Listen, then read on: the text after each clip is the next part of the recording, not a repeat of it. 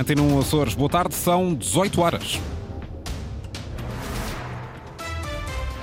Vamos ficar a saber agora os títulos desta edição. O tempo pressiona. A meio do prazo, os Açores só conseguiram executar 15% das verbas do PRR. Nos próximos dois anos, a região tem de executar 600 milhões. Trata-se de um estudo. O Governo está aberto a todas as sugestões. É a reação de José Manuel Bolheiro às críticas da Câmara de Comércio e Indústria de Ponta Delgada, que classifica de nocivos para São Miguel os cenários tratados ou traçados no estudo de reestruturação do transporte marítimo de mercadorias. Unanimidade no Conselho de Ilha do Corvo rejeita rejeitada a anteproposta de plano e orçamento do governo por não satisfazer os interesses da ilha. Entre os conselheiros há elementos do PPM, partido que integra o governo açoriano. No que respeita à temperatura máxima prevista para amanhã, é a mesma para todas as ilhas, 23 graus. Seguimos para a informação, edição das 18, com a jornalista Margarida Pereira.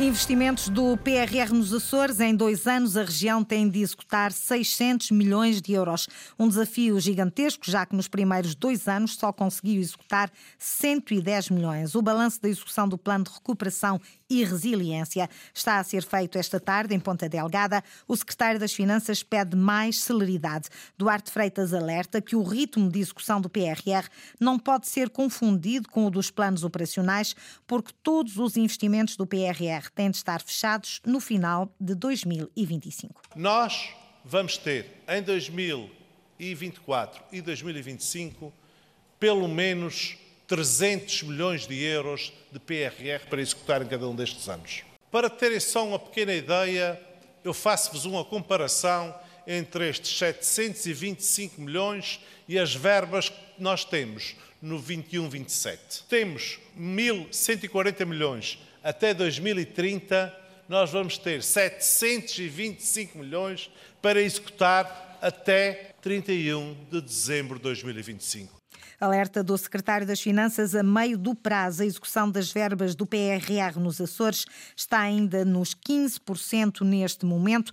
A reprogramação vai trazer mais dinheiro para a região. O governo optou por atribuir verbas às autarquias e 22 milhões de euros para a modernização e digitalização das empresas na componente regional. Ana Paula Santos traz mais verbas para os Açores para novos investimentos, são mais 64 milhões de euros para a aplicação destas verbas. A opção está feita, disse esta tarde o secretário das Finanças.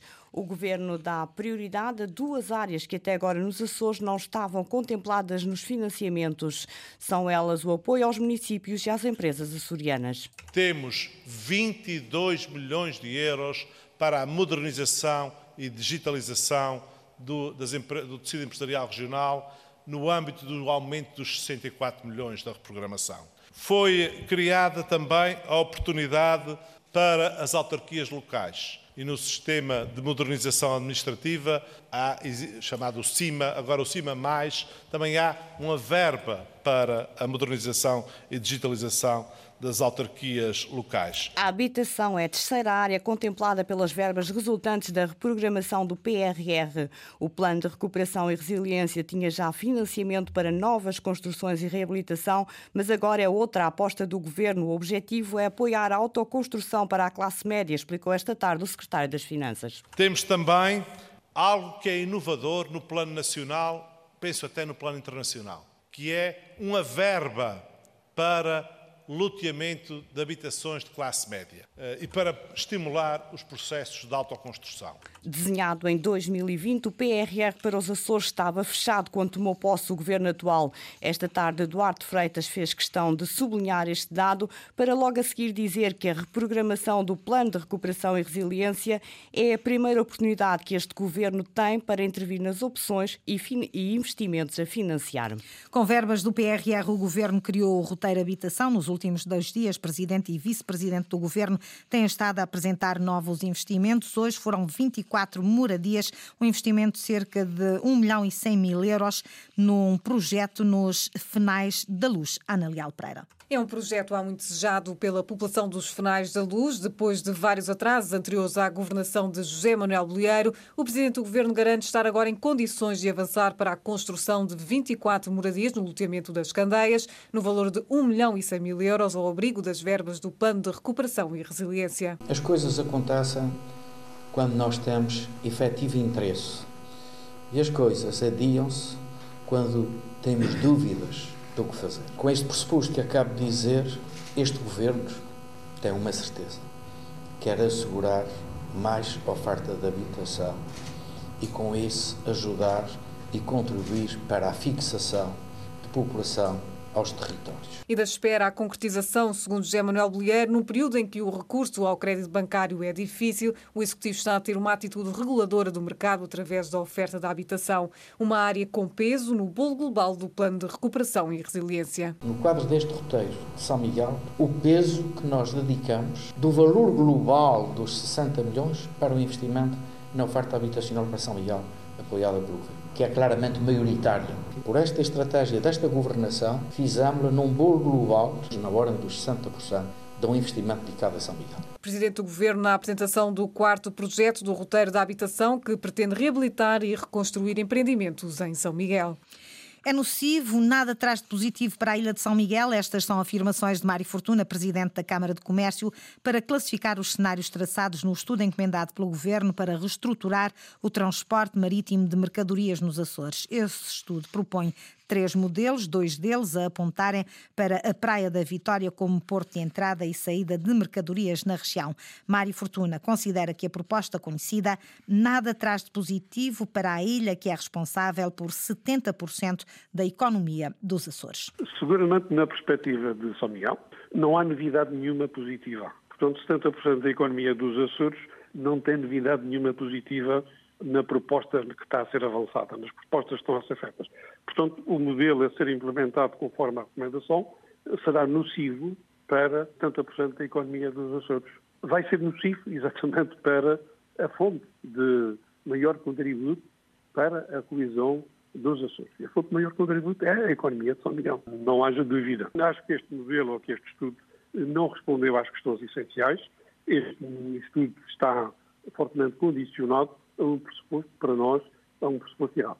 E o pressuposto é o pressuposto que o Governo não quer gastar mais dinheiro no sistema de transporte marítimo. Ou não quer gastar dinheiro no sistema de transporte marítimo. O que é um, um contrassenso, sendo que o Governo está disponível para subsidiar fortemente os transportes aéreos. Esta posição do presidente da Câmara do Comércio de Ponta Delgada, também o Conselho de Ilha de São Miguel, está atento à reestruturação que o governo vai promover no setor dos transportes marítimos. O seu presidente, Jorge Rita, diz que é matéria muito sensível, vai convocar com urgência o Conselho de Ilha para análise ao estudo. Questionado esta tarde pela Antena 1 Açores, o presidente do governo diz que é um estudo e que o governo está aberto a todas as sugestões. Trata-se de um estudo que é apenas uma oportunidade de reflexão sobre a melhor solução para resolver o transporte marítimo de mercadorias nos Açores. Eu sou aberto, eu sou aberto a todas as sugestões e a todas as aportações para depois escolhermos a melhor solução. Portanto, todos tranquilos, podem manifestar as suas opiniões, podem dar nota das críticas as soluções e aportações para alternativas que o Governo será tudo ouvidos. E, com tempo, para decidir bem, tomará depois a sua solução.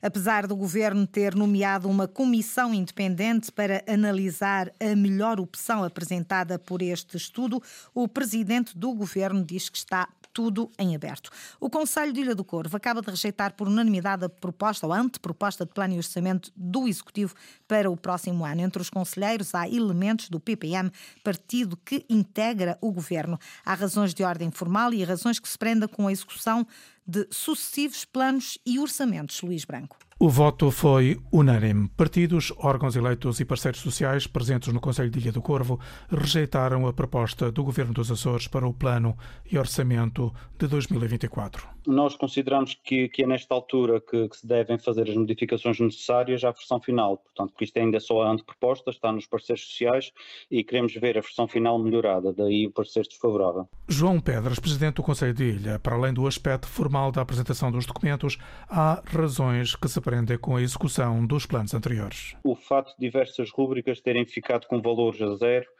sendo a única, uh, a única, ilha que ficou fora de muitos projetos a Ilha do Corvo. Eles consideram que, que há projetos importantes que também devem ser implementados na Ilha do Corvo. Também foram destinadas verbas para algumas obras que ficaram com os concursos desertos sem que essas verbas tivessem sido reforçadas, como é o caso, por exemplo, da Aerogar do Corvo. Um, e também o facto de algumas obras que estiveram previstas em planos anteriores terem não terem sido concretizadas e, no entanto, no atual plano para 2024, essas verbas uh, foram muito reduzidas, o, que significa que não se prevê que vão, que vão ser concretizadas. Os parceiros dos Conselhos de Ilha não são vinculativos para o Governo dos Açores. São, contudo, opiniões que podem levar à alteração das antepropostas de plano e orçamento para o próximo ano. Dormidas nos Açores atingiram em agosto o valor mensal mais elevado de sempre, mais de 560 mil dormidas, um crescimento de 9% em comparação com agosto do ano passado, que era até agora o mês de referência. Também nos proveitos da hotelaria tradicional há um recorde de quase 26 milhões de euros de proveitos totais. Lília Almeida. É o maior número de sempre. Em agosto foram registadas 560 mil dormidas nos hotéis, unidades de alojamento local e turismo em espaço rural, ultrapassando em 9% o valor do mês de referência, que era agosto de 2022. Para este recorde, contribuíram sobretudo os turistas estrangeiros, com quase 440 mil dormidas. O mercado nacional esteve em baixa em agosto, registrou uma quebra de 10% em termos homólogos. Analisando os mercados externos, externos. Espanha foi o principal mercado emissor em agosto, mas ao longo deste ano são os Estados Unidos que estão a liderar o número de dormidas. Em segundo lugar está a Alemanha. Em quebra estão os mercados da Dinamarca, Brasil e Reino Unido. Por ilhas, em agosto, apenas a Graciosa registrou uma diminuição nas dormidas, todas as restantes têm aumentos, sobretudo Santa Maria e Flores. Olhando para os proveitos, o Serviço Regional de Estatística contabiliza apenas os dados da hotelaria tradicional. Em agosto, há um aumento de quase 20% nos proveitos totais, que somam quase 26 milhões de euros. De janeiro até agosto, o valor acumulado ultrapassa os 111 milhões de euros. Turismo nos Açores continua a bater recordes. Margarida Pereira com as notícias às 18 horas. Recordo que a informação está também sempre atualizada na internet. Aceda a cores.rtp.pt ou ao Facebook da Antena 1 Açores.